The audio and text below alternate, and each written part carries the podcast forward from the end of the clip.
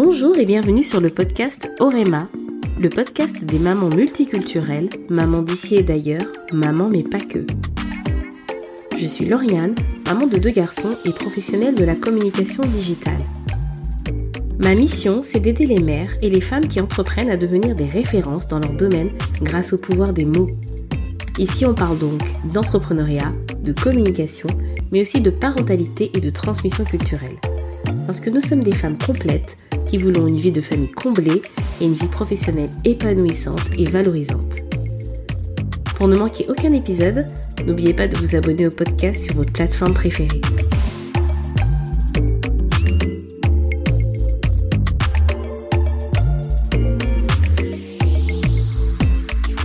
« 32, c'est le nombre d'épisodes que j'ai mis en ligne depuis le mois de septembre dernier en comptant celui-ci. En une saison, j'ai sorti plus d'épisodes que durant les deux premières saisons réunies. On peut dire que j'avais le vent en poupe. J'ai commencé par publier ici l'audio de certains lives que j'avais fait sur Instagram, puis j'ai enregistré des épisodes inédits en me basant sur cinq genres. Un épisode solo où je donne des tips et recommandations autour de l'entrepreneuriat et de la communication, un épisode, comme au tout début de ce podcast, qui est une conversation intimiste avec une femme multiculturelle sur son expérience de la maternité. Un épisode avec une professionnelle de la communication de l'entrepreneuriat pour donner des clés pour améliorer les résultats de son entreprise. Un épisode avec une professionnelle pour parler de parentalité et d'éducation.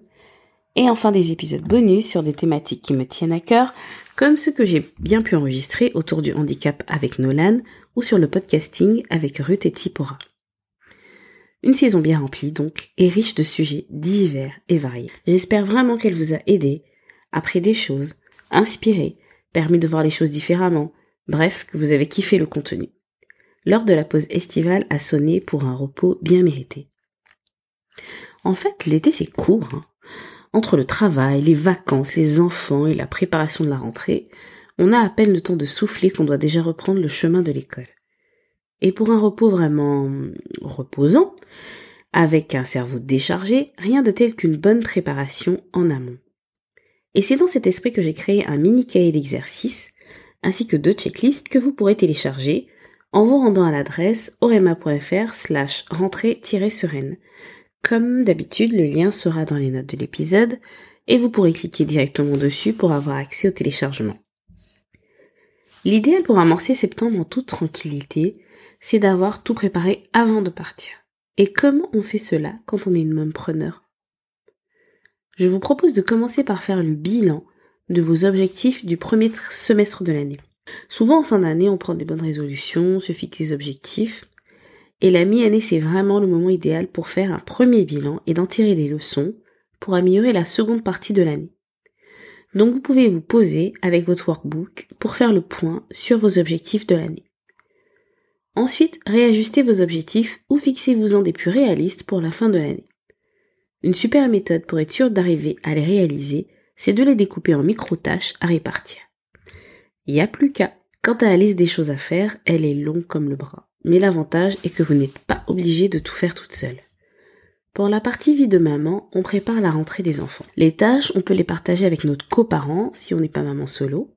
Et si on est la seule personne chargée de l'éducation de l'enfant, on essaie de faire intervenir son village pour nous filer un coup de main. Oui, je parle bien du fameux village qu'il faut pour élever un enfant. Quant à sa reprise en tant qu'entrepreneur, on prend le plus d'avance possible pour un mois de septembre tout en douceur dans son activité.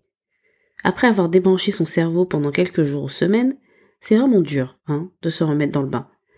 D'où l'intérêt d'avoir automatisé et programmé plusieurs choses en plus d'avoir fait place nette avant la pause. Là aussi la liste est longue. Hein. Si vous avez de la chance de ne pas être solopreneur, vous pouvez déléguer.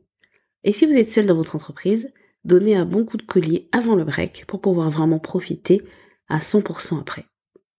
Vous retrouverez donc un cahier d'exercice en PDF pour faire votre bilan et fixer vos objectifs, ainsi que deux checklists avec les choses à faire pour préparer votre rentrée d'entrepreneur et la rentrée des enfants, comme par exemple prendre rendez-vous avec le médecin pour l'autorisation médicale en vue des activités sportives, faire des photos d'identité, trier sa boîte mail et planifier son calendrier éditorial.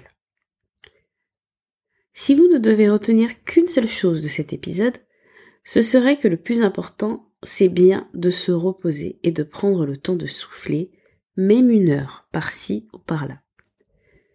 Il faut s'organiser et prévoir, certes, mais surtout, surtout, recharger les batteries pour éviter d'être stressé et énervé dès le 1er septembre et perdre les bénéfices de notre courte pause. Je ne sais pas si vous êtes juillettiste, haussienne, si vous partez hors saison ou si vous ne partez pas du tout. Peut-être êtes-vous déjà revenu ou m'écoutez-vous pendant vos vacances? Dans tous les cas, je vous souhaite de pouvoir au moins lever le pied et de profiter du beau temps. Cet été, j'ai prévu de rediffuser des épisodes qui sont déjà en ligne sur le podcast, mais que vous avez peut-être ratés. Ce sera l'occasion de les découvrir ou de les redécouvrir pour le plaisir. Et sinon, pour des épisodes inédits, on se retrouve à la rentrée. J'ai vraiment hâte d'y être. Prenez soin de vous et je vous souhaite un très bon été.